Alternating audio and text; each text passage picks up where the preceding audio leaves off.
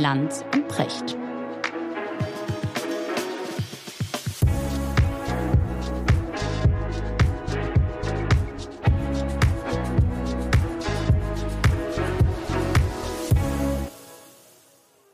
Schönen guten Morgen, Richard. Guten Morgen, Markus. Heute schon wieder im Studio hier in Hamburg. Freue mich. Ja, ist immer schön hier Ja. gegenüber zu sitzen. Ja, und Ja. es kübelt, sagt man hier, in Strömen. Es ist Ja. unvorstellbar. Oh Mann, ey, ich irgendwie, man hat ganz vergessen, wie der Regen, wie, wie Regen geht. Das ist eigentlich das klassische Hamburger Wetter. ja, aber wir hatten es so lange nicht. Ja, ich habe zweimal in Hamburg gelebt, Ja. für wenige Monate und beides Mal kann ich mich nicht an Sonne erinnern. Wirklich. Ja, aber das war in den 90er Jahren, da war der Klimawandel noch weit sagen. weg. Alles Gerüchte, alles, alles Fake News. Richard, äh, spannend, wir haben viel zu besprechen und ich habe über dich schon wieder gelesen. Ja, Du hast endlich eingesehen, dass die Russen diesen Krieg verlieren. Mhm. und du bist Klimaleugner geworden. Ja, gefühlt auch das letzte Woche. Es ist Wahnsinn. Erzähl einmal, ich, ich habe das gelesen. Äh, du warst in Düsseldorf, ne? Ständehaus. Ja, ja, So eine Interviewreihe, Live-Interview. genau. Und, äh, und dachte, warte mal, äh, was ist neu? Das hat doch Richard hier im Podcast schon erzählt. Das hast du auch in der Sendung erzählt. Also Ja. wir haben ja mehrfach schon darüber gesprochen. Natürlich, also es ging um eine Aussage am Anfang des Krieges, als die Militärexperten alle sagten, äh, der Krieg geht ganz kurz, dauert vielleicht zwei Wochen. Ja, Und ich mir die Frage gestellt habe, welchen Sinn es macht, sich zu verteidigen, wenn man sowieso verliert. Ne? Und äh, wir haben häufig darüber gesprochen und ist ja völlig klar, das war unter militärischem Aspekt eine totale Fehlannahme.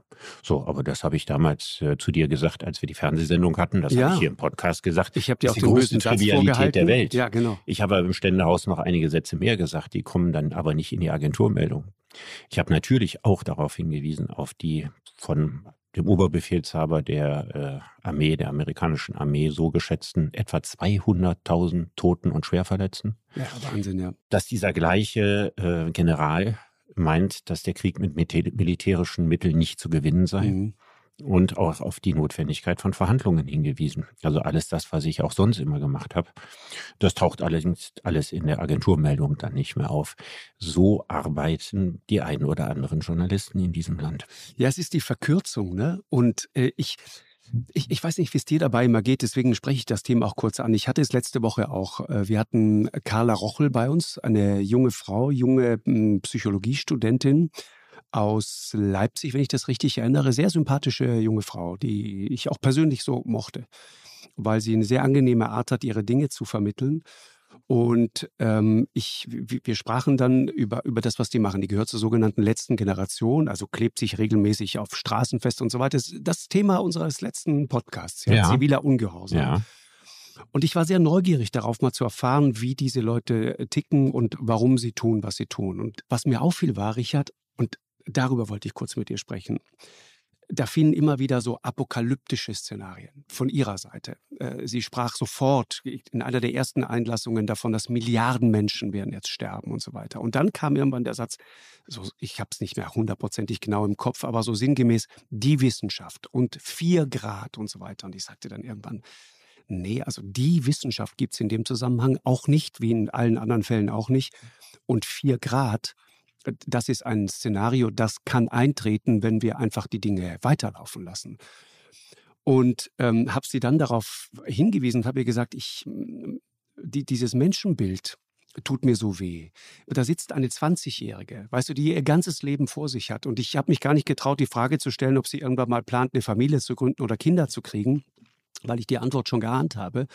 Und die mir sagt, wir werden alle sterben und dann brauchen wir auch kein Monet mehr. mhm. Ja, und dieses Apokalyptische, das war das, was ich sozusagen beklagt habe und sagte und habe nochmal versucht darauf hinzuweisen, dass ja die Geschichte der Menschheit auch eine Geschichte der Anpassung ist. Mhm. Wir waren als Spezies deswegen so erfolgreich, weil wir uns so erfolgreich immer wieder angepasst haben. Mhm. Und schon da- warst du genau. Klimaleugner. Damit habe ich natürlich nicht gesagt, dass wir natürlich ein ernsthaftes Problem haben. und dass wir ganz, ganz viel tun müssen. Und dass ja. wir ganz häufig auch darüber reden und Ja, ja. Dass, dass ich das aus eigener Anschauung auch kenne und so weiter. Und dass das mir ein riesiges Anliegen ist, seit langer, langer. Zeit. Aber dann wurde diese Äußerung aus dem Zusammenhang gelöst. Ja, genau. Und dann ging, ging sofort. Aber das, das war nicht mein Thema. Mich hat, mich hat eher beunruhigt etwas anderes. Und da, da kommt vielleicht auch der Vater in mir durch.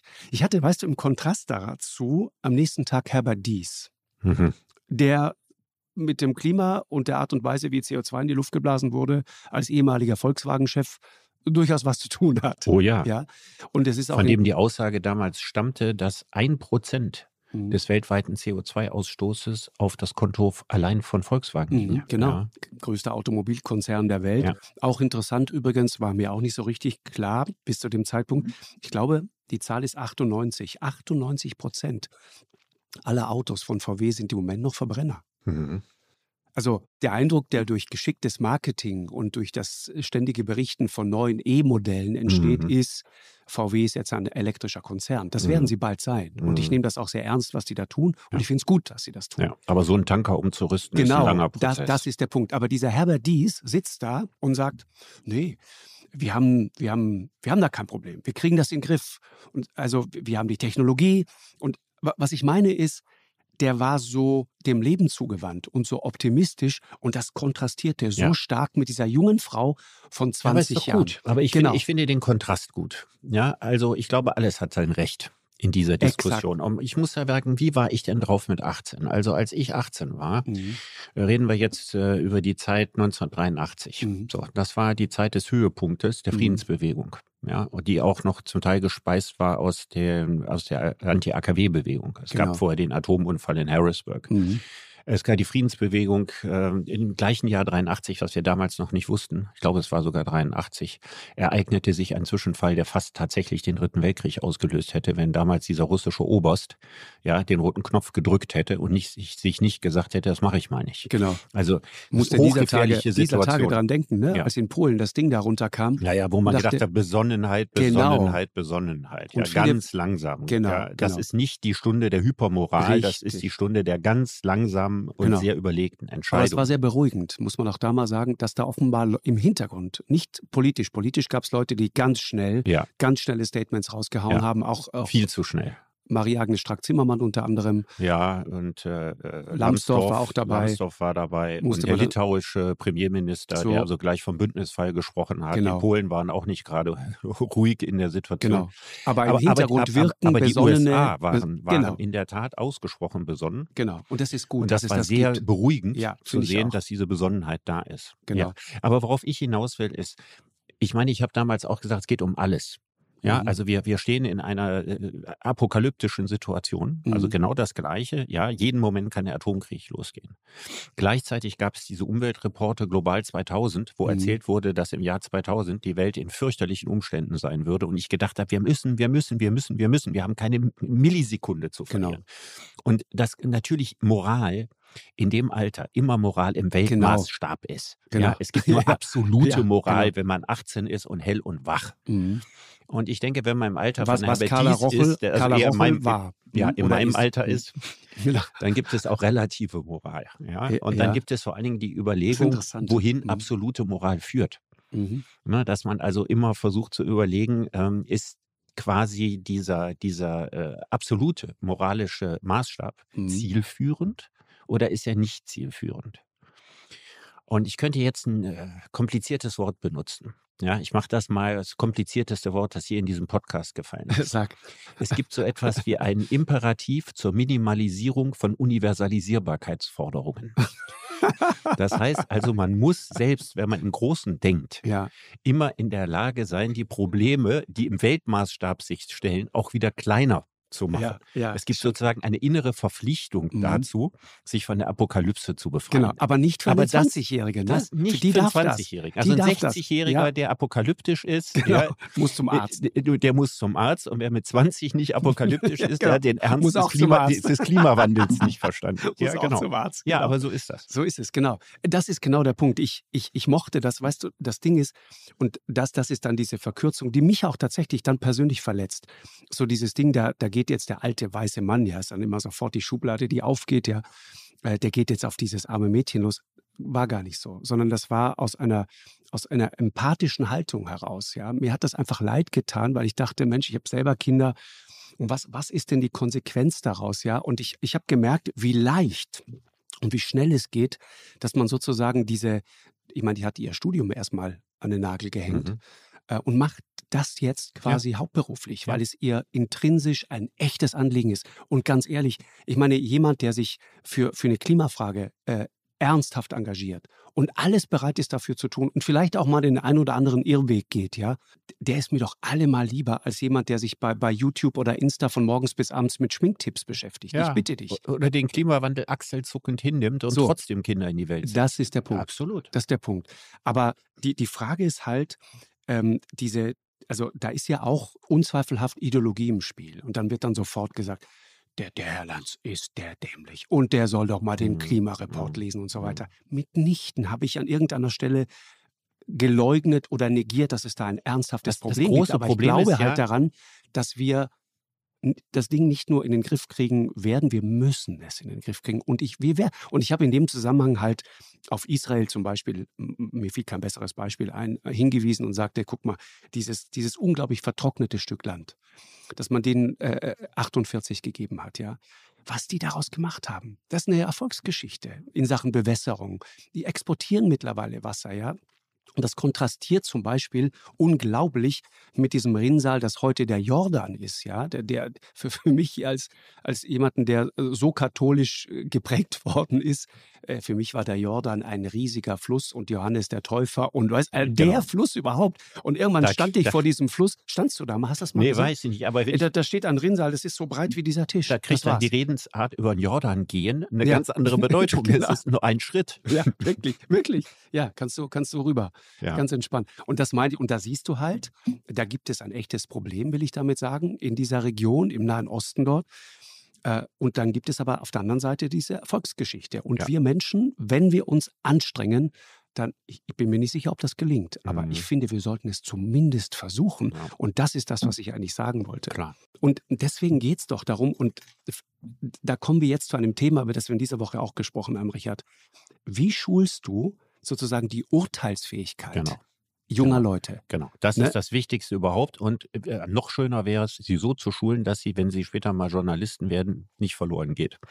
Also, ja, dass sie dauerhaft, dass sie dauerhaft erhalten bleibt. Wenn im, im, Grunde genommen sind das ja Dinge, die im Lehrplan stehen. Mhm. Ne? Was macht man denn im Deutschunterricht? Mhm. Man lernt einen Kommentar zu unterscheiden von einer Nachricht. Mhm. Das ist ganz normal, so Mittelstufe Deutschunterricht. Ja?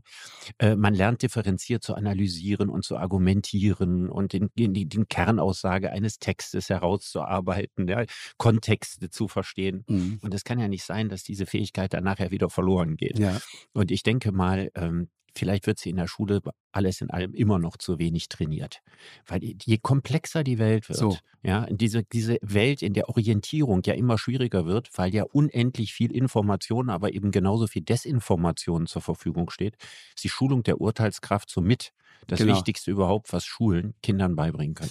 So, und da kommen wir jetzt zu, der Frage, die dir mal ein ganzes Buch wert war. Ein gutes Buch übrigens über, über Bildung, wo du in so einer kleinen Szene beschreibst, wie ein Lehrer die Kreativität eines kleinen Mädchens, ein fiktives ja. Beispiel, ne? Anna ja. hast du sie genannt, ja. glaube ich, erstickt. Ja. Wie geht die Geschichte? Ja, das ist, äh, ich übernehme diese Geschichte, ne? Das, Ich übernehme die von, äh, von Robinson, Ach, okay. Mhm. der, der ähm, so der Bildungspapst in England ist. Mhm. Hm, ich schreibe das auch dazu, dass das sozusagen dessen Lieblingsgeschichte okay, ist. Mhm. Und erzählt, also Anna malt.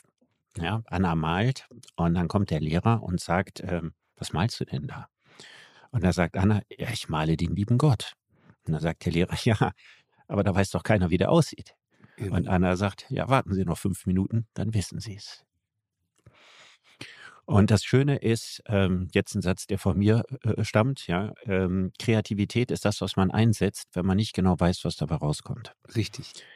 Und die Schule ist Schön, insgesamt ja. so organisiert, mhm dass immer schon klar ist, was dabei rauskommen soll, nämlich das, was im Lehrplan steht oder was erwartet wird oder was in diesen 40 oder 60 Punkten, die ein Lehrer hat, um eine Arbeit zu begutachten, was vorher festgelegt worden ist. Und das ist im Grunde genommen ein Überbleibsel aus einer Systemarchitektur von Schulen aus dem 19. Jahrhundert, mhm. wo die Aufgabe von Schulen darin bestand, einer Arbeiter- und Angestelltengesellschaft mhm. passende Arbeitskräfte zur Verfügung zu stellen. Mhm. Wir kommen aber heute in eine Welt, wo immer mehr Leute nicht als klassische Arbeiter oder Angestellte arbeiten werden, wo sie sich ihren Weg durch das Leben selbst suchen müssen, genau. wo sie vielleicht drei oder vier verschiedene Sachen im Leben machen, vielleicht noch mehr. Wo wir keine stromlinienförmigen Biografien haben, sondern Bastelbiografien. Mhm. Genau. Und dazu passt diese Schule nicht mehr. Genau. Da, das, ist, das ist halt der Punkt. Wenn man sich das mal überlegt, ich habe vor einiger Zeit mal bei, bei Harari äh, äh rumgelesen und ich weiß auch, der hat, der hat sich darüber lustig gemacht und sagte, Schule ist ja heute eigentlich immer noch so, mitten in der Stadt steht irgendwo ein großes Gebäude ja? Und da drin gibt es ganz viele Räume, die sind im Grunde alle gleich. Und da drin stehen die äh, all, immer die gleichen Stühle und die immer gleichen Tafeln und die gleichen Schränke an der Wand. Und dann klingelt es morgens um acht und da laufen dort 30 Kinder rein und die sind alle exakt so alt äh, wie, wie der jeweilige Sitznachbar. Mhm. Ja? Und aus deren Wahrnehmung ist es dann so, dann betreten einfach im Laufe von so einem Vormittag verschiedene Menschen immer wieder diesen Raum. Mhm. Der eine erzählt dir was über Geografie, der andere was über Geschichte, mhm. der nächste was über Mathematik und dann gehen die wieder raus. Genau. So, das war's. Und das ist so, wie, wie Lernen nicht funktioniert. Richtig, ja, genau. Aber, und, der, und er sagt das auch. Ich habe mal Gründe, warum ja, man das so gemacht genau, hat. Genau, genau. Darauf wollte ich gerade hinaus. Sag mal. Das Vorbild war das Militär. Okay. Ja, also die preußischen Schulen sind nach dem Vorbild, in Preußen alles nach dem Vorbild des Militärs gemacht. Mhm. Das heißt also, alle werden mit sechs gezogen. Das ist alle im gleichen Alter. Genau. Ja? Und alle machen dieselbe Grundausbildung. Genau. So, das ist die Grundschule. Und dann später, später, später, ne? ja, später wird das, ja, ja, absolut. Ich sage da immer, ich nenne das immer preußischen Sozialismus. Wirklich, ja. ja. Und dann nachher wird, werden, werden äh, die Schulen dann ausdifferenziert. Ähm, die Volksschule, ja, das war die, die ganz normale Wehrdienst, ja, Gefreitenlaufbahn quasi. Äh, und ich, ich äh, Obergefreiter, da, bitte. Ja, Obergefreitenlaufbahn, so ja. Und wenn man Realschule, das war die Unteroffizierslaufbahn. Mhm, genau. Und das Gymnasium war die Offizierslaufbahn. Genau. Und man braucht nur wenig Offiziere, so war das ja damals früher. Man braucht also wenige Anwälte und Ärzte, ja, und Leute, die in der Regierung arbeiteten. Und deswegen sollten das nur ganz, ganz wenige schaffen. Mhm. Ja, und die Realschule, das war die Schreibstube. Ne, das war ja tatsächlich sozusagen die klassische Aufgabe der äh, Realschule war für, für geistige Routinearbeit auszubilden. Mhm. Und das haben wir von der Systemarchitektur immer noch. Wir haben heute ganz andere Lehrpläne und da stehen genau. so viele wunderschöne Dinge drin, lernen, lernen und all sowas, ja. Aber die Systemarchitektur, mhm. die ist immer noch dieser preußische Sozialismus nach militärischem Vorbild. So, und wenn man, wenn man jetzt mal überlegt, ne, aus, weil du gerade sagst, aus welcher Zeit das kommt. Ich meine, das kommt doch aus einer Zeit, in der es ja selbst auch zu meiner Zeit in der Grundschule ich hatte einen völlig anderen Zugang zu Wissen, als es Kinder heute haben. Ich meine, da war es bei mir in der Schule war es schon wichtig, dass man maximal viel Wissen und Fakten und einfach schlicht Zeug und Zahlen und meinetwegen auch noch Schillers Glocke vermittelt hat. Und wenn, ich, ich kenne das auch so von Reisen nach Afrika, wenn, wenn, wenn so, so, so afrikanische Diktatoren, wenn die versuchen, ihr Volk im Griff zu halten. Was tun sie? Sie schneiden es von Wissen und von Bildung ab. Mhm. Sie halten die Leute schlicht künstlich doof. Mhm. Aber jetzt hat sich doch und haben sich doch die Verhältnisse komplett auf den Kopf gestellt. Das geht ja nicht mehr. Selbst wenn du Xi Jinping bist, selbst wenn du Putin bist, bist du nicht mehr in der Lage, angesichts der Fülle an Informationen, die überall und jederzeit verfügbar ist mhm. und die sich alle paar Jahre auch verdoppelt, bist du nicht mehr in der Lage, egal wie ausgeklügelt dein System ist, die Leute davon abzuschneiden. Nee. Das heißt, du machst etwas anderes. Der Zensor der Vergangenheit hat die Leute von Informationen entkoppelt. Mhm. Der Zensor der Gegenwart Gegenwart. Stellt Desinformation dagegen. So. Ja. Und das heißt, du hast die also Bombardierung erhöht, von Aleppo. die Propaganda. Genau, du ja. hast die Bombardierung von Aleppo und das, was da passiert. Und dann sorgt die russische Trollfabrik dafür, dass nur einen Klick weiter die Fake News dazu mhm. sind. Ach, waren wir gar nicht. Genau. War ganz jemand anderer und am Ende immer die Amerikaner. Genau. Ja. Das heißt, genau. auch, auch da sind wir da, was Schule angeht, darauf vorbereitet? Sind wir vorbereitet, damit umzugehen? Weil die Schule, die, dir, die wir beide gerade beschreiben, ja. das ist eine Schule, die darauf ausgerichtet ist, einfach Schiller, Schillers Glocke. Fakten, Zahlen, Daten, auswendig lernen. Ja, zu funktionieren. So. Wobei genau. man muss sagen, äh, es wird heute viel, viel weniger in der Schule auswendig gelernt als früher. Ja. Mhm. Findest du das gut Und, eigentlich? Ja, das ist mal eine spannende Frage. Ja, also ich, ich glaube, ich glaube, diese Kritik am Auswendiglernen, die teile ich nicht. Ich auch. Die Frage ja, ist, was gut, man auswendig ja, lernt. Ja, ja, ja, also gut. ich bringe mal die Beispiele. Mhm. Also bei uns war das da zum Beispiel so ein Erdkundebuch. Ja? ja. Da gibt es dann äh, siebte Schuljahr, mhm. Kiruna Vaara, der Erzberg im Norbotten. So. so. Das sind dann... Kiruna, die Stadt in Nordschweden. Ja, ja, genau. Habe ich auswendig gelernt für dich. Ja, Eisenverhüttung in Narvik und in Kiruna und genau. so weiter. So. Äh, sicher ein interessantes Thema, aber die Aufgabe... Total interessant. Das, es gibt nichts, was 13-Jährige mehr interessiert. Nein, das ist nicht der Punkt. Ich finde es wirklich interessant interessant. Ja. Aber dann kriegt man dann sieben, acht Seiten im Erdkundebuch Mhm. und dann schreibt man einen Test. So, und wenn man in diesem Augenblick die geistige Kapazität hat, sich auf den Erzberg im Norbotten zu konzentrieren und sich nicht die ganze Zeit an seine Mitschülerin denkt, Mhm. ja, was bei mir ein riesiges Problem in dem Genau. Alter war, Ja. oder, oder äh, ans Fußballspielen am Nachmittag oder wie auch immer, ja, Ja. Und, und tausend andere Dinge, die man im Kopf hat. Gesetzt im Fall, man hatte die Kapazität frei, dann kam es darauf an, wie intensiv man sich vorbereitet hat. Mhm. So, und dann gab es immer ein paar Fleißige in der Klasse, ja, die haben das fast auswendig gelernt, die schreiben dann eine Eins. Mhm. Und dann gibt es diejenigen, die haben mal flüchtig reingeguckt, um das Wesentliche zu erfassen, die haben dann eine Vier geschrieben. So. So. Und Mhm. dann könnte man jetzt heute mal be- beim Abi treffen, ja, was ist das bei mir, wie viele Jahre, 30, wie viele Jahrzehnte seitdem vergangen, mal fragen, wer erinnert sich noch daran?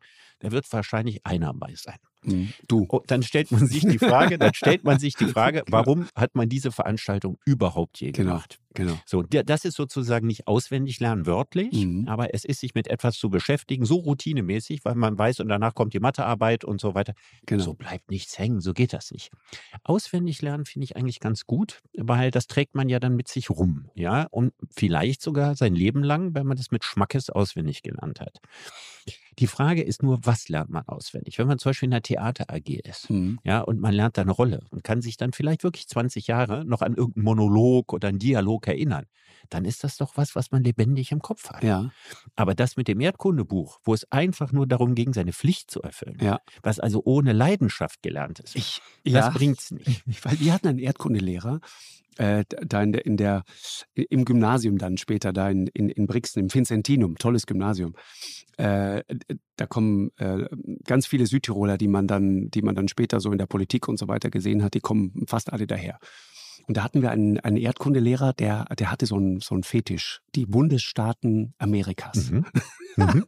Und die mussten wir auswendig lernen. Ja, Und es war die Hölle. Und ich habe es so gehasst. Aber du kannst Also- sie heute. Genau, und als ich später durch die USA gereist bin, war es natürlich interessant zu sehen, Ja. okay, wo ist denn das und stimmt das denn, was er damals immer so erzählt hat? Und es gab durchs Auswendiglernen Ja. natürlich Dinge, die ich im Hinterkopf hatte, die ich dann direkt mit der Realität abgleichen konnte. Kiruna, genau das Gleiche. Ich, war- ich war mal, warst du mal in Kiruna? Nee. Ich, ich, okay, dann sage ich dir jetzt, warum du das auswendig gelernt hast. Kiruna, Nordschweden, Ja. ich war da äh, mehrfach und erst letzten, letzten April wieder. Da gibt es diesen riesigen Erzberg den, im Norbotten, ja, von dem du, von dem du gerade sprichst. Kirunavara heißt der. Mhm. Genau. Das weiß ich noch. So, und da, Falls der heute noch so heißt. ich, keine Ahnung, auf jeden Fall kommt da ein, äh, ein, ein großer Teil des Stahls, den die deutsche Autoindustrie Mhm. braucht, kommt daher. Heute noch? Ja, ja, definitiv. Die beliefern, die beliefern immer noch. Eisenerz aus Kiruna ist Immer noch? die Sache, absolut, ganz Ah, okay. wichtig. Die haben Kunden in der ganzen Welt. Das hat mir der eine Chef da oder der, Ja. der, der Chef der Presseabteilung da mal erzählt. Im Schneetreiben standen wir da rum in der Polarnacht, haben uns beide den Hintern abgefroren und er erzählte mit leuchtenden Augen, äh, wie wichtig Kiruna ist. Auch unter anderem für die Autoindustrie, weil das eben besonders hochwertig ist. Mhm. Darum geht's. Mhm. Und Du, ähm, ja, ich sag ja, auf, der weißt Stoff, der Stoff an sich ist ja pass nicht auf, uninteressant. Weißt du, was irre ist? Wenn du in Kiruna schläfst, Ja. das ist das Ding. Das ist eine Stadt, die, die lebt nur von diesem Berg. Ja. Und dann wohnst du da in so einem Hotel und nachts um zwei, jede Nacht, ich glaube es ist zwei, macht's einmal Kavum. Aber nicht Kavum so wie eine Explosion direkt neben dir, sondern in 1000 Meter Tiefe. Das Mhm. heißt, so ein dumpfes Grollen. So der ganze Berg, die ganze Bude, das ganze kleine Hotel, dein ganzes Zimmer, alles so bebt leicht vor sich hin. Und du weißt, jetzt haben die da unten wieder Tonnen Eisenerz in die Luft gejagt. Ich habe ihn gefragt, warum die das so machen. Das ist ja Lärmbelästigung, ja. Nachts immer dieses Theater. Und er sagte, ja, da ist die Mine äh, so leer wie niemals sonst am Tag. Da ist quasi keiner drin. Mhm. Das ist alles automatisiert. Und, und, dann, und dann jagen die da irgendwie äh, Eisen oder Gestein in die Luft und bauen dann, holen dann das Eisenerz raus und treiben diese Mine immer tiefer unter die Stadt rein, was jetzt dazu führt, dass sie große Teile der Stadt verlegen müssen. Mhm. Und unter anderem auch diese wunderschöne äh, alte Kirche, die es da gibt, so eine ganz schöne, wirklich empfehle ich sehr mal hinzugehen, so eine nordische Kirche, uralt, Kiruna. So, und das Zweite ist, die, die Migrantenrouten der, der Rentiere verändern sich dadurch. Mhm. Das sind aber, du weißt ja, Rentiere, muss ich dir als Zoologen nicht erklären, Ja. sind ja halb halb wild, ne? Ja. halb domestiziert, Ja. glaube ich, heißt es Ja. in der Fachsprache. Ja, so. genau. Das heißt, du kommst da schon ran und die kommen auch, Die heißen auch nicht Migranten, ne? sondern Nee, nee, Migration. so, ja, ja. Genau, genau, die große Migration. So wie in Alaska ja auch und so. Oder auch in der Masai Mara und so in Genau. Kenia. Ne? genau. ja, ja, ja, Ah, hallo. ja, ja, ja, Man liebt das alles. Und das gibt es eben in Nordeuropa eben auch. Und das Problem ist, dass du natürlich Areale dann anfängst abzusperren. Die Mine, das eine, gleichzeitig aber auch äh, Forstwirtschaft, haben die plötzlich das Problem, ihre Routen zu finden und, Mhm. und verlaufen sich, Mhm. äh, verirren sich, finden sich nicht mehr zurecht. Das Interessante ist, faszinierend, du, selbst der Züchter weiß nicht, wann sich seine Tiere auf den Weg machen. Mhm. Irgendwann im Herbst. Ja, weil sie noch halb wild sind. Genau. Also werden nicht, Beschließt ein- mit, mit Kuhglocken dahin Genau, getrieben. beschließt ein Chefrentier, jetzt geht's Ja. los und, und irgendwann im Frühjahr kommen sie dann wieder Ja. zurück. Ja. Das ist total faszinierend, das zu sehen und, und äh, könnten wir jetzt stundenlang drüber reden. Ja, aber wenn wir einen Klassenausflug gemacht hätten, Ja. ja, Hätte ich das alles erzählt. Nach Kiruna, ja, dann hätten wahrscheinlich alle in der Klasse Genau. sich noch an den Erzberg erinnert. genau, Da bin ich ziemlich sicher. Ja. Ne? Also wenn sich das mit Anschauung gefüllt hätte. richtig. Nur so wie es damals war, wurde es nicht so richtig anschaulich. Mhm. Ja, und äh, ich, da stand auch nicht drin, dass die deutsche Automobilindustrie da das Mhm. Erz herkriegt. Das ist eine Günther Jauch-Frage. Für eine halbe Million, ja. Ja, aus, aus also- welchem Ort kommt das Also nicht, Haupt- nicht nur von da, ne? Ja, ja, aber gut, aber- definitiv, ja, ja, ja, ja. das ist eine Also, spannende die sind wichtig. Das ist ein So. mega Man, Wirtschaftsfaktor, wenn man das, man da. könnte das mit äh, viel Anschauung so toll Mhm. vermitteln, dass sich das jeder dann merkt. Und das so- Entscheidende in, für die Schule ist ja nie, was hat jemand mal irgendwann gelernt oder was mache ich? Wie gut kann ich rechnen im siebten Schuljahr? ist die unwichtigste Frage der Welt. Die wichtigste Frage der Welt ist, wie gut kann ich rechnen, wenn ich zehn Jahre aus der Schule raus bin? Mhm. Und das wird nie gemessen. Sondern gemessen wird ja immer nur dieser Altersvergleich unter So. Gleichaltrigen. Und da wissen wir ja alle. Mädchen sind meistens schneller entwickelt als Jungens und so weiter. Dem wird ja nicht Rechnung getragen, sondern es geht ja immer nur nach Alter. Ja, und damit wird natürlich der Individualität der Schülerpersönlichkeiten nicht Rechnung getragen oder auch nicht dem Konzept der Schule. Ja, Ja, die vielleicht sagen, ja, wir gehen beim Mathe, lassen wir es mal etwas langsamer angehen als ihr so, aber nachher werden wir steiler. genau. Dieser Gestaltungsspielraum, der ist ja nicht da. Genau, aber trotzdem jetzt deutsche Schule, ich meine, äh, ging jetzt um die vierte Klasse konkret. Gab es eine neue Untersuchung, einen neuen Report, Riesenaufschrei überall, alle total entsetzt. Viertklässler können nicht mehr richtig rechnen, können nicht mehr richtig lesen. Das Niveau wird ständig und beständig schlechter, sind heute schlechter als vor zehn Jahren. Und wir beide, die Eltern, erinnern sich ja, wissen, vor zehn Jahren gab es die Klage auch schon. Immer schon. Also seit es Schüler gibt, werden die in jeder Generation eklatant schlechter. Genau. Aber diesmal scheint es auch tatsächlich so zu sein. Also tatsächlich kommen da offensichtlich viele Kinder nicht mehr richtig mit. Mhm. Übrigens, das Erschreckendste an der Studie ist, die, dass die Feinmotorik so schlecht geworden ist. Ja, Die Körper, Körpermotorik wird immer, immer schlechter. Ja, wundert weil, dich das? Weil die Kinder nicht mehr auf der Straße ich spielen. sagen. Wundert dich das? Nee, das wundert mich nicht, aber das finde ich noch viel erschreckender, weil wir so viele Berufe haben, Mhm. wo man das können muss. Ja, egal ob du Schreiner oder Zahnarzt wirst. Ja, das ist genau das, was man ganz, ganz, ganz viel braucht und was in der Schule ja Mhm. nicht mit vermittelt wird, nichts gemacht wird. Manchmal gibt es noch Werken in der Schule, aber auch nicht unbedingt. Also wir vernachlässigen den Körper. Ne? Wir, wir, wir, wir denken, der Körper ist nur dazu da, den Kopf von einem Klassenzimmer ins andere zu tragen. Das ist aber äh, schon merkwürdig, wenn du dir auf der anderen Seite anguckst, was Körperlichkeit, Aussehen, wie fit bin ich, Ja. wie, wie gut sehe ich, wie dünn bin ich, dieser ganze Irrsinn, der sich da so bahnbricht, das steht im Absolut. krassen Widerspruch. Absolut. Also was, was ich mal angeregt habe äh, in, in der Grundschule meines Sohnes, ne? wenn, wenn der aus der Schule kam, dann hat er sich äh, aufs, aufs Bett äh, gestellt und ist gehüpft. Ja, Gehüpft. ja. und so eine halbe Stunde lang, sich also quasi müde gehüpft. Ne? Woraus man ja sofort ersehen kann, dass dieses Bedürfnis nach körperlicher Genau. Bewegung in der Schule zwanghaft, ja, ist wie so eine Hecke da beschnitten worden. Mhm. Und ich hatte angeregt, ob die Schule nicht Tobräume einführen kann. Weil Toben auf dem Schulhof ist Mhm. negativ besetzt. Wenn ich jetzt aber Mhm. so riesige Trampolinräume habe oder so wie Gummizellen, ja, wo man also wirklich mal rumtoben und sich auch schubsen Ja. kann und was weiß, einfach um diese ganze Energie rauszulassen, Mhm.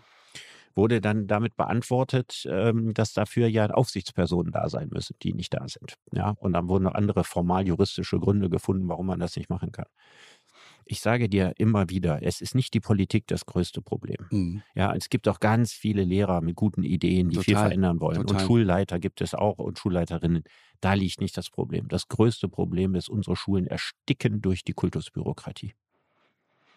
Das ist jetzt wirklich, das ist, das ist das, was sich am wenigsten bewegt. Ich also wenn, wenn man als Kultusminister anfangen würde Mhm. und sagt, äh, jetzt machen wir mal andere Schulen. Die Länder haben ja eine hohe Hoheit, Extrem, ja. zu machen. Gerade Frau Stark-Watzinger in der Sendung, Bettina Ja. Stark-Watzinger, die Ja, Bundesbildungsministerin, ja, die hat da relativ wenig zu sagen. das ist die das Schulen Tragische daran. Ja. Und, da, und da merkst du auch, dass das, das funktioniert einfach nicht. Das geht so nicht weiter, schlicht und ergreifend. Naja gut, der Föderalismus hat Nachteile, hat auch ein paar Vorteile, ja, weil man sozusagen in einem kleineren Bundesland relativ schnell die, die Dinge verändern kann, wenn man jetzt, weiß ich, im Saarland oder in Berlin was verändern wollte. Bremen. Mhm. Aber das große Problem liegt einfach darin, dass man ausgebremst würde vom eigenen Apparat. Mhm. Weil für, für, für die Kultusbürokratie bedeutend, bedeutet das Unsicherheit, Genau. Neuland, ja, juristisch ist das alles hochbedenklich, da wird irgendwas verändert, Biologieunterricht vielleicht, wenn es um Blätter geht, mal im Wald, dann fehlt die zweite Aufsichtsperson, da fehlt einem ein Ast auf den Kopf, dann So. ist schon wieder alles, wird wieder zurückgedreht. Einer meiner Also wir besten Freunde. ersticken, Mhm. wir haben einen Angststillstand in der Schule. Und man muss auch dazu sagen, auch wenn ich mich damit unbeliebt mache, aber Kultusbürokrate wird Mhm. man selten dadurch, dass man überschäumt vor Kreativität und neuen Ideen. Es gibt solche, ganz, ganz bestimmt. Wir Mhm. wollen ja niemanden beleidigen, aber die Wahrscheinlichkeit, dass sie sich in großen Scharen in der Kultusbürokratie wiederfinden, ist nicht Ist groß. relativ klein, meinst du, ja. Ja. Einer meiner besten Freunde, Martin, liebe Grüße an der Stelle, ist äh, lange Zeit Lehrer gewesen. Der ist jetzt leider im Ruhestand und es ist äh, traurig. Äh, Der, der müsste eigentlich noch 50 Jahre weitermachen. Das ist genau so ein Lehrer. Ein großartiger Lehrer immer gewesen. Und dieselben, äh, einmal kurz Augenbraue heben, ja, hat bei mir schon funktioniert, funktionierte Jahre später bei meinen Kindern genauso. Ja, so Mhm. extrem interessant. Der hat so eine natürliche Autorität. Begabungsberuf. Genau, Lehrer der ist ein Begabungsberuf. Wirklich. Ja, Und- und, das, und man muss einfach sagen, ein, ein guter Lehrer Mhm. ist im Regelfall, also jedenfalls bei, solange Unterricht läuft, wie wir ihn kennen, Mhm. Ein guter Entertainer. Genau. Weil die wichtigste Qualifikation für einen Lehrer ist nicht, und das ist ein riesiger Irrtum, dass er äh, Kinder besonders gerne mag. Das ist ein Irrtum. Mhm. Ich würde sagen, die Lehrer, von denen ich am meisten gelernt habe, waren dafür nicht berühmt und berüchtigt. Sondern es ist schön, wenn er Kinder mag. Finde Finde ich großartig. finde Das ich ist auch. nicht das Wichtigste, weil wir hatten Lehrer, die mochten Kinder. Ja, aber die Kinder mochten den Unterricht trotzdem nicht. Sondern dass die wichtigste Qualifikation eines Lehrers ist, dass man ihm gerne zuhört. Ja, ist klar. Weil sonst kann man nichts lernen. Das, das ist wahr. Und es gibt Menschen, die verfügen über diese Gabe und es gibt andere Menschen, die können die auch mit viel Mühe nicht richtig lernen. Das, was du gerade sagtest, Richard, äh, weil ich Martin kurz erwähnt habe, der hat mir das beschrieben, wie sich das im Laufe der Jahrzehnte, da reden wir jetzt von Italien, ne, italienisches Schul Schulsystem, verändert hat. Wie Lehrer immer ängstlicher wurden, weil quasi gefühlt immer auch der, der Anwalt direkt mit auf dem Hof steht. Das heißt, auf dem Baum klettern war dann irgendwann einfach nicht mehr, weil könnte ja runterfallen, könnte ja was passieren, kommt direkt der Anwalt der Eltern und dann hast du ein richtiges Problem. Richtig. Und das, das ist ähm, ehrlich gesagt eine katastrophale Entwicklung. Du kennst Jesper Jühl. Der hat ähm, mal gesagt auf die Frage, wie man das machen sollte. Er sagte, ey, lass die Kinder auf die Bäume klettern. Ja, und dann, und dann, und wenn sie runterfallen, dann sagte ich frage die nie, ob sie runterfallen. Ich sage auch nie, das ist gefährlich. Ich sage denen immer, pass auf, kletter hoch und dann sag mir, was du von da oben siehst. Mhm. Das fand ich gut. Ja. Das ist, das ist, ne, das ist der Ansatz. Aber der Punkt ist trotzdem, Richard, du hast diese Studie. Dazu muss man wissen, Deutschland gibt vergleichsweise viel Geld für Bildung aus. Ja, Die also deutschen wird Lehrer sind gemessen dem- am- an, an der Wirtschaftskraft Deutschlands aber nicht. Darauf Ja. will ich nicht hinaus. Aber es ist nicht in erster Linie ein finanzielles So, Problem. dann hast du deutsche Lehrer. Es wird dann immer gesagt, wir kriegen keine guten Lehrer, weil die so schlecht bezahlt werden. Stimmt auch nicht. Im. OECD-Schnitt die zweitbeste Bezahlung. Allerdings, wie ich aus eigener Erfahrung weiß, mit, mit Riesenabstand zu Luxemburg. So, Also Luxemburg ist ja noch eine ganz andere Liga. ist so, ne? Ja. Krass. Also da ist, ja, also äh, das hat auch einige Nachteile. ja. Man könnte ja denken, hey, wir kriegen die Besten dadurch, dass wir Lehrer gut bezahlen. Mhm. Was in Luxemburg dazu geführt ist, eine der wenigen Studiengänge, die man in Luxemburg selber machen kann. Normalerweise bedeutet ja für die vielsprachigen Luxemburger, Mhm. man geht ins Ausland, man studiert in Frankreich oder studiert in Deutschland. Und diejenigen, die zu Hause bei Mama bleiben, Mhm. die werden Lehrer. Weil das ist das Einzige, was man zu Hause werden kann. Die müssen nie die Welt gesehen haben. Ja, alle anderen Luxemburger, die eine akademische Ausbildung machen, müssen mal raus. raus ne? so Ja. wie Südtiroler auch, genau. Ja. Wir müssen raus. Es Genau. Und nur die, nur die nichts. Lehrer müssen nicht raus. Und dann ist natürlich dieser Anreiz des äh, Beamtenstatuses gepaart mit einem hohen Einkommen Mhm. nicht das, was unbedingt die hungrigsten Talente Mhm. anzieht. Aber pass auf, interessant. Finnisches Schulsystem wird ja häufig gelobt. Mhm. In Finnland verdienen Lehrer deutlich weniger, aber es gibt eine sehr hohe Nachfrage. Also es gibt immer mehr Bewerber in Finnland, als es eigentlich offene Mhm. Posten gibt. Macht die Schule mehr Spaß als So. bei uns. Estland zum Beispiel hat äh, in, in, in solchen und ähnlichen Tests äh, schneidet neuerdings richtig gut ab, Mathe und andere Dinge. Die haben aber einen ziemlich kleinen Etat mhm. für, für, für, äh, für Schule und Bildung. Mhm. Das heißt, am Geld scheint es nicht nur zu liegen. Nee, Dänemark zum Beispiel. Dänemark hat äh, total interessant, die sind ja so voll durchdigitalisiert. Das hat man bei Corona schon gesehen. Mhm. Da haben die enorm davon profitiert.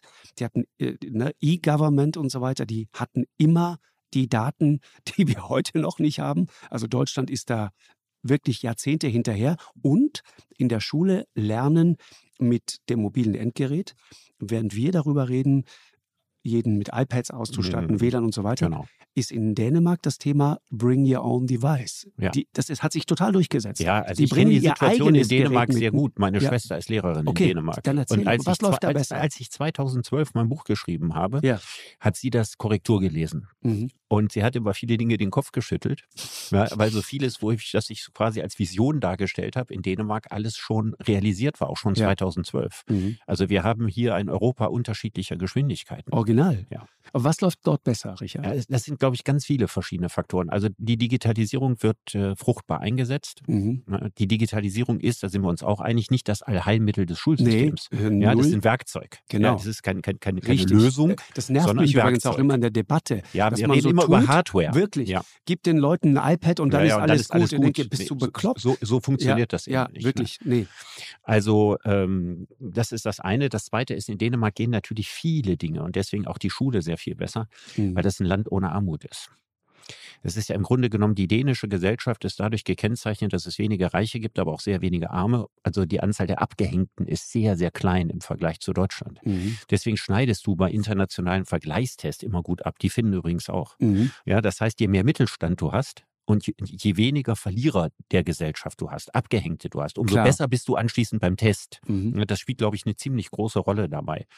Und dann ist es einfach Gut, so, aber ist auch richtig, progress progressive messen, ne? Ideen können in einem Land mit vier Millionen Einwohnern ganz schnell umgesetzt das ist werden. Estland so viel, auch so. Ne? Man überlegt sich mal so viel Einwohner wie Berlin, ne? hat Dänemark. Und wenn, wenn man sich einig ist, was man machen will, dann kann man das ganz schnell umsetzen. Und jetzt guckt ihr Deutschland an mit 80 Millionen und mit dem ja. Föderalismus, der Stärken hat, aber eben auch die großen Schwächen hat, dass du das eben nicht skalieren kannst, so. was du da machst. Und welche Rolle spielt da, Richard, in dem Zusammenhang die Tatsache, dass Deutschland einfach ein, ein echtes Einwanderungsland geworden ist? Ich meine, wenn du das so mitkriegst, 40 Prozent ne, Grundschule sind, haben mittlerweile Migrationshintergrund. Hier in, in, ja. in Hamburg würde ich sagen, an vielen äh, Stellen sogar mehr. Aber in Hamburg ist ein interessanter Fall weil hier der, der Kultursenator ähm, Thies Rabe, mit dem ich mich mal fürchterlich gestritten habe in der Sendung äh, wegen Luftfiltern und so weiter, die kam da irgendwie nicht in die Gänge.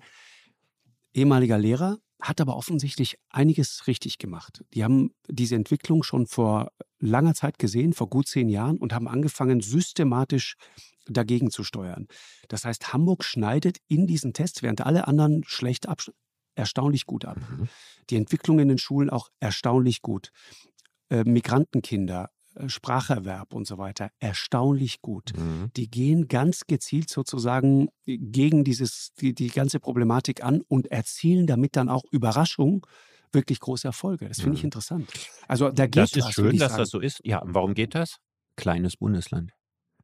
Äh, ich würde sagen, politischer Wille. Da ist jemand an der Spitze, ja, aber der verstanden gehört, hat, aber beides gehört zusammen. Also das gleiche in Hamburg zu machen oder in Nordrhein-Westfalen zu machen, ist nicht dasselbe.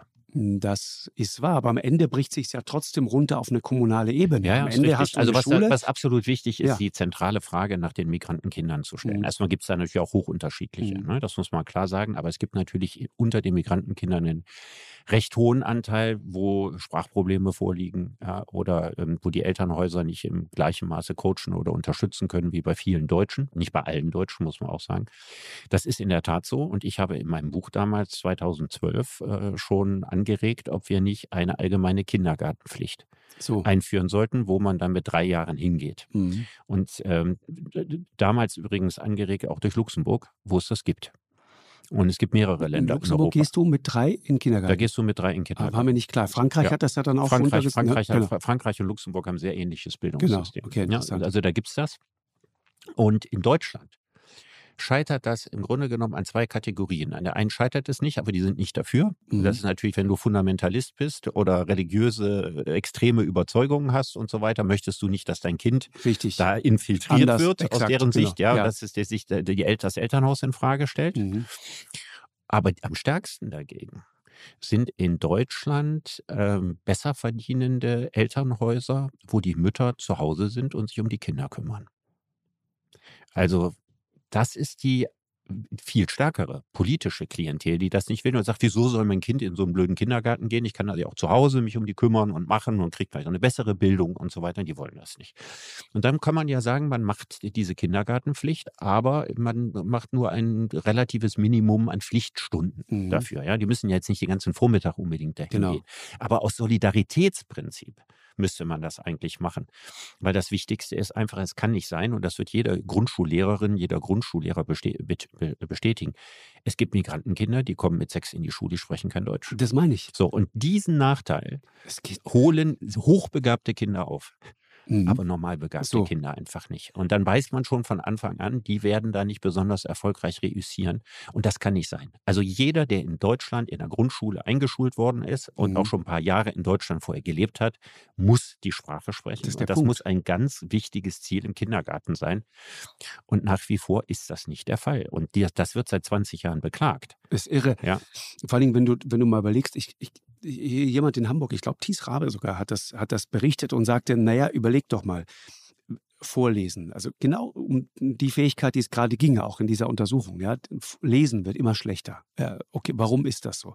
Naja, die Kinder kriegen zwar vorgelesen, lernen lesen in der Grundschule, gehen dann nach Hause, treffen dann dort aber auf eine Familie, in der nicht vorgelesen wird mhm. und in der schon gar nicht in Deutsch vorgelesen mhm. wird. So, woher soll der lesen lernen? Kann ich dir sagen. Es gibt eine Organisation in Deutschland, die heißt Mentor.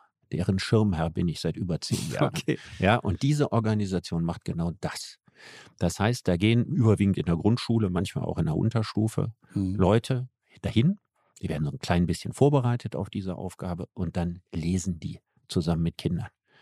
Das heißt also, das heißt, man Kontakt zur Schule auf. Ja, die Lehrerin sagt, guck mal hier, der kann nicht lesen, nicht richtig und so weiter. Mhm. Und diese Betreuungssituation, die da entsteht, die führt, mhm. hat, ist sehr, sehr erfolgreich. Also das ist wirklich eine ganz große Erfolgsgeschichte. Mittlerweile gibt es Mentor in jeder deutschen größeren Stadt. Und wer macht das dann? Sind das Leute, die vielleicht schon im Rentenalter sind? Sind sehr häufig Leute im Rentenalter? Ja, klar. Ich habe mal angeregt, ich, ich habe mal angeregt, was auch spannend wäre, weil diese, die sind mehr Frauen als Männer. Mhm.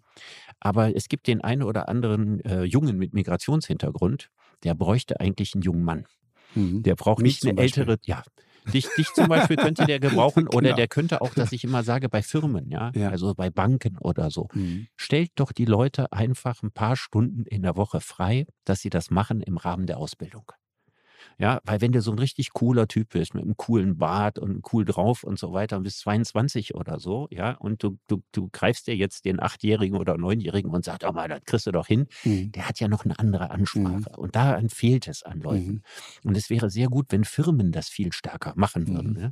Und das, das, also wie gesagt, im Rahmen der Ausbildung jemand freistellt, mhm. was man da an Wertvollem macht über das Lesen. Ja. Über das Lesen erschließt man sich die Welt. Wirklich? Man scheitert ja an allem, wenn man nicht lesen kann oder wenn man langsam liest oder wenn einem Lesen schwerfällt oder wenn man nicht gerne liest. Ich meine, Lesen ist Denken mit fremdem Gehirn. Ja, und es gibt ja, keine bessere schön. Schulung ja. ja. für, die, für die Intelligenz und die Sensibilität gegenüber der Welt als Lesen. Weißt du, der Punkt ist, nochmal zum Schluss, Richard, die Welt um uns herum ändert sich ja so dramatisch wie vielleicht noch nie in der Geschichte der Menschheit. Ja dramatisch schnell. Ja. Also wenn du, ich weiß nicht, wenn du vor 100 Jahren äh, zur Schule gegangen bist, also das bestand ja immer alles sozusagen aus zwei, aus zwei Teilen, wenn du so willst, ja, also Ausbildung und dann Beruf. Und dann war die Wahrscheinlichkeit in diesem Beruf bis zum Rentenalter oder bis zum Ende deines Lebens, das dann auch schon mit 40 oder so erreicht war, drin zu bleiben, die war, die, mit hoher Wahrscheinlichkeit war das so. Aber ein Kind, das heute auf die Welt kommt, das lebt in 100 Jahren noch genauso und ist in 80 Jahren wahrscheinlich durch medizinischen Fortschritt noch ein sehr aktives Mitglied mhm. dieser Gesellschaft. Mhm. Und, wenn und es wird in, in Berufen arbeiten, die es jetzt noch gar nicht gibt. Genau, das meine ich. Und wenn du die aber fragst und sagst, pass auf, worauf soll die denn die Schule vorbereiten. Mhm. Welche Welt wird das sein? Mhm. Vor 100 Jahren wusste man das. Mhm. Da warst du, äh, oder noch weiter zurück, da warst du Bauer oder Weber. Mhm. Es war da gab's oder Adliger. Ja, so, ja, da gab es nichts auszusuchen, genau.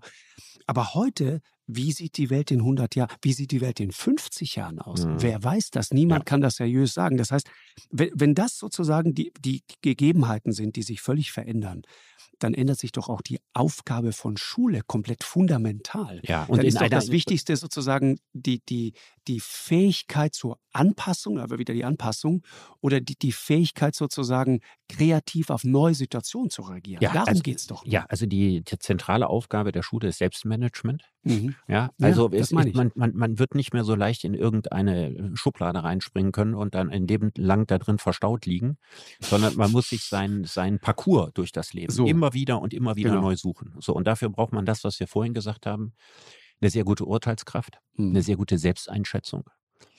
Äh, sehr gut ist es, wenn man sehr gut mit anderen Menschen umgehen kann. Also ein hohes Maß an sozialer Kompetenz hat, mit allem, was dazugehört. Mhm. Nicht nur lieb sein, sondern vielleicht auch lustig sein. Ja, also ähm, mit, mit, mit, mit Niederlagen umgehen. Äh, Stress verarbeiten können, resilient sein. Also das sind ja alles, das ist eigentlich jener Bereich, der früher bei den Kopfnoten mal abgedeckt werden sollte, wo es um Betragen, um mhm. Fleiß geht. Ja, da geht es jetzt sozusagen um diese Tugenden. Und statt dieser Tugenden müssten eigentlich alles das, was ich aufgezählt habe. Mhm. Ich will nicht, dass dafür Noten verteilt werden, aber es müsste sozusagen das übergeordnete Bildungsziel sein. Natürlich muss man auch heute Fachwissen vermitteln. Das ist alles richtig. Aber das, was hier an Selbstmanagement vermittelt werden kann, und das kann man ja nicht, Selbstmanagement vermittelt man ja nicht dadurch, dass sich ein Lehrer hinstellt, an die Tafel schreibt, welche sieben Eigenschaften man haben kann, so. um das zu machen, sondern das kann man ja nur durch Erproben lernen. Genau. Ne? Das gehört zu, zu den Dingen, ähm, ich, ich sage auch immer, also äh, äh, sein Sexualverhalten lernt man nicht im Sexualkundeatlas. Ja? Also indem man den auswendig lernt und dann anschließend weiß, wie es geht. Genau. Ja?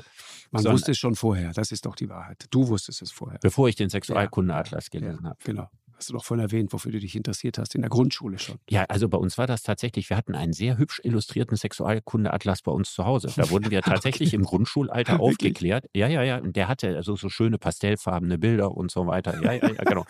Das war jetzt auch nicht so ein linkes Teufelszeug. Also war unglaublich unschuldig. Das hatte also völlig die Anmutung eines bürgerlichen ja. äh, Bilderbuches. Du, nach Paarung steht mir nun der Sinn, damit ich nicht mehr Single bin. Weißt mhm. du? Ja, auch schön. Auch schön.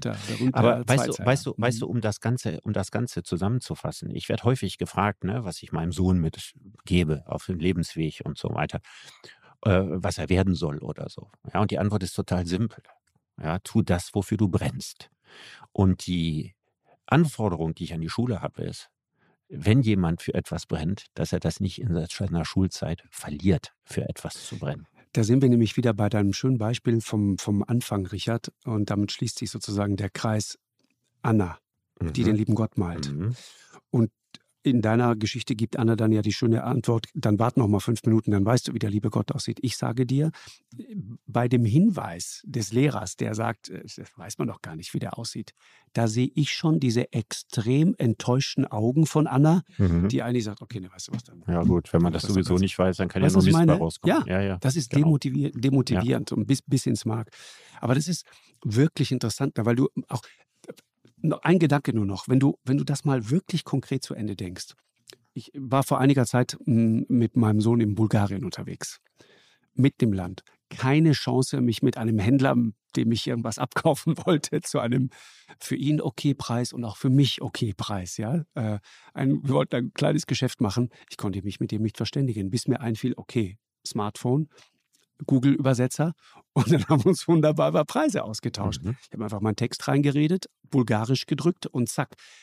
In einer ferneren Zukunft, in 50 Jahren, vielleicht in 100 Jahren, haben wir vielleicht einen Chip im Kopf. Mhm. Da haben wir vielleicht alles Wissen von Wikipedia, haben mhm. wir vielleicht bereits in unserem Hirn. Mhm. Weil ich will gar nicht wissen, was das mit der menschlichen so, Psyche macht. Also will ich, ich, auch ich bin nicht, nicht so richtig sicher, ob das die beste Idee der Menschheit ist. Ja. Vielleicht nicht, Richard, ja. aber ich sage mal, die technischen Möglichkeiten weisen eindeutig Absolut. in diese Richtung. Das geht dahin, ja.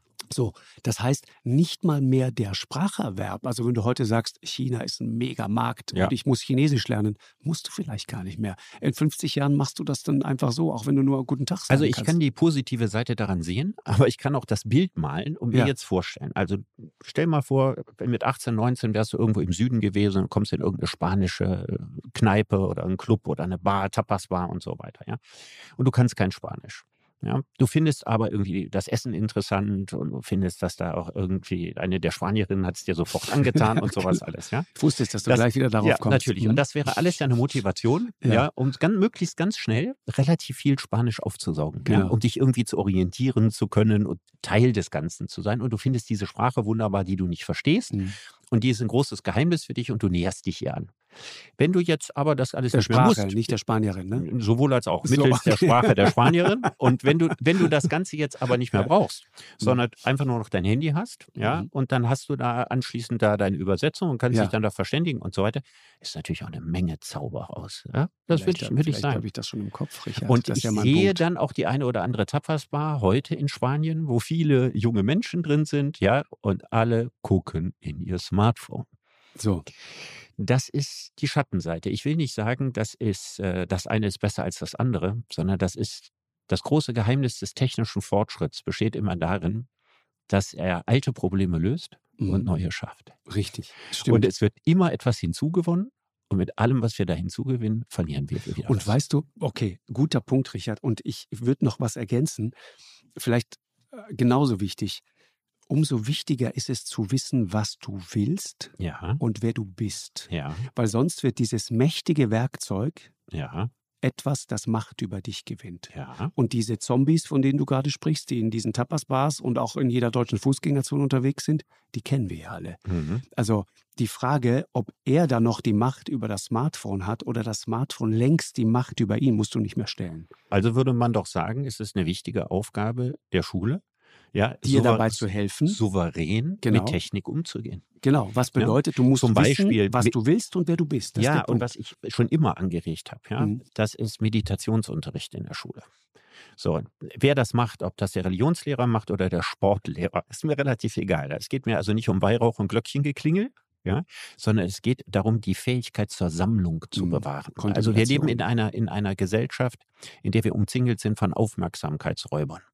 Aufmerksamkeitsraub steht nicht im Strafgesetzbuch. Sollte es aber, sollte es, sollte es. Ist aber die größte Bedrohung wirklich? für die Entwicklung einer kindlichen Psyche. Wirklich, wirklich. Und resilient zu werden dagegen. Ich stelle mir auch sowas vor, da kommen so Lichtquellen von außen, ja, und man muss sozusagen die ausblenden und sich trotzdem, also konzentrieren, genau. sammeln, bei sich sein. Richtig. Das alles ist so wichtig, dass wir das in der Schule lernen. Total. Ja, das ist mindestens genauso wichtig wie ähm, zu versuchen, ob man mal einen Handstandüberschlag oder sowas hinkriegt, sondern das ist eine elementare Total. Schlüsselqualifikation Total. fürs Leben.